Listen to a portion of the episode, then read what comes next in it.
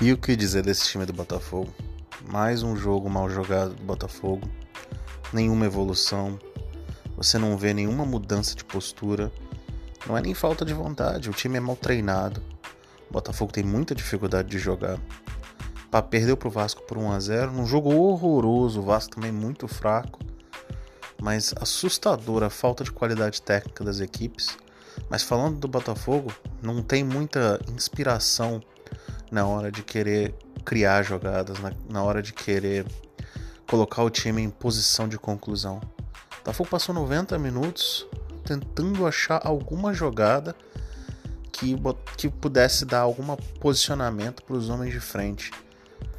Tentou o tempo todo com lançamentos que não funcionavam, com o Friso, que errava passes a granel, o Canu, que virou armador do Botafogo, e o Romildo, que é, coitado, é, é muito fraco para você ter um jogador desse nível para jogar, mesmo numa Série B, que é fraca tecnicamente, mas que vai exigir o mínimo, o mínimo de recomposição tática e de saída de bola. Esses jogadores não têm. Dá para falar um pouquinho do Pedro Castro, que participou bastante do jogo. É um, um dos poucos jogadores, ele e o PV são ofensivamente são, são os dois únicos jogadores que criam alguma coisa. Os outros jogadores tropeçam na bola, têm dificuldade de se posicionar e tem um buraco no meio de campo do Botafogo, que os dois volantes não participam. É, não tem muito o que falar do jogo não, o Botafogo não jogou nada, o Vasco jogou mal, o Botafogo jogou pior ainda. É, nas notas de hoje o Douglas Borges fez duas boas defesas, não teve culpa no gol, nota 6 para ele. O Varley defensivamente não comprometeu, ofensivamente não apareceu, nota 4. O Souza hoje errou no gol, errou algumas saídas de bola, tá, nota 4 para ele também. Cano, nota 5, um pouquinho acima. E o lateral esquerdo PV, nota 7, é sempre o nosso melhor jogador. Consegue criar as jogadas de forma é, simples, mas qualificada. Corta bem os lances, tem personalidade, tenta chegar à linha de fundo, só que o time é muito fraco time não acompanha, entendeu? São, é, são pouquíssimos jogadores ofensivos que criam alguma coisa.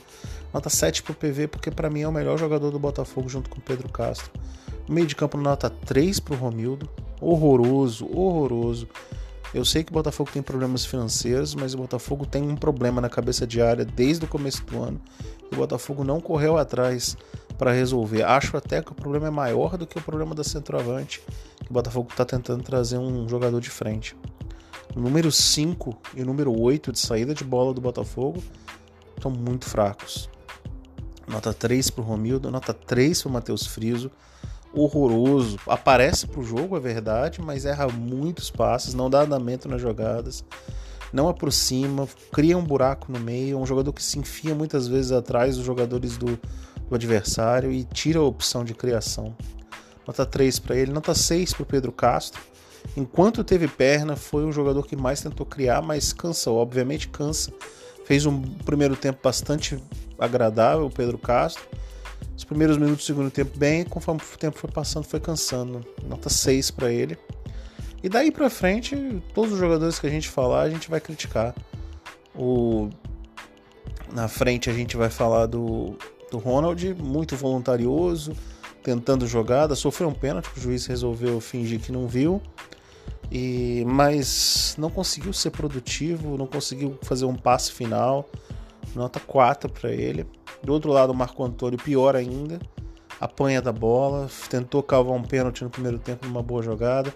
Fraquíssimo, nota 3 para o Marco Antônio. E na frente, o Rafael Navarro teve uma chance no jogo todo, num lance de fora da área.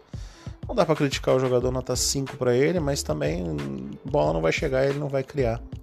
Dos jogadores que entraram, não vou, não vou dar nota, mas o Enio nada produziu.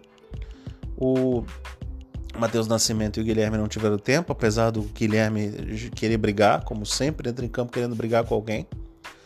É, os outros jogadores que entraram no, no, meio de campo do Botafogo, o Ricardinho não acrescentou absolutamente nada.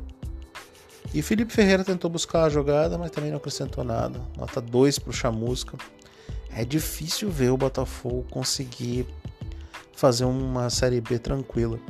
Não que a Série B seja um campeonato muito difícil de ser disputado, o nível técnico é bem baixo, mas o Botafogo tem muita dificuldade de criar as jogadas. Então, assim, você vai precisar fazer gol na Série B. O Vasco, bem ou mal, tem o Cano. Tem o Cano que vai decidir uma jogada. Tem um, um Andrei num chute de fora da área. É, tem o, o, o Thales Magno que tá machucado, mas quando voltar vai ser importante. Enfim, o Vasco tem algumas peças ali que pode decidir o jogo. O Botafogo não tem. Jogador de meio para frente tá muito difícil pro Botafogo. Os dois homens de lado, centroavante, os dois volantes são jogadores que não acrescentam no Botafogo, entendeu? É, eu acho até que o centroavante não é um mal ocupado. Acho que o Rafael Navarro é um jogador interessante, mas você pode trazer qualquer jogador. Se o Botafogo não conseguir criar, o Botafogo não vai conseguir sair dessa mesmice. Mas então é isso. É mais um jogo muito ruim do Botafogo. Não tem como defender o Chamusca. Só uma notinha: o gramado do Newton Santos horroroso. Muito ruim o gramado do Newton Santos.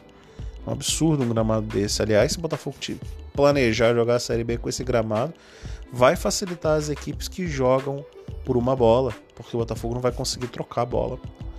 Enfim, desastre total, horroroso. E sábado que vem, para quem gosta de jogo ruim, tem mais Botafogo e Vasco. Um abraço a todos.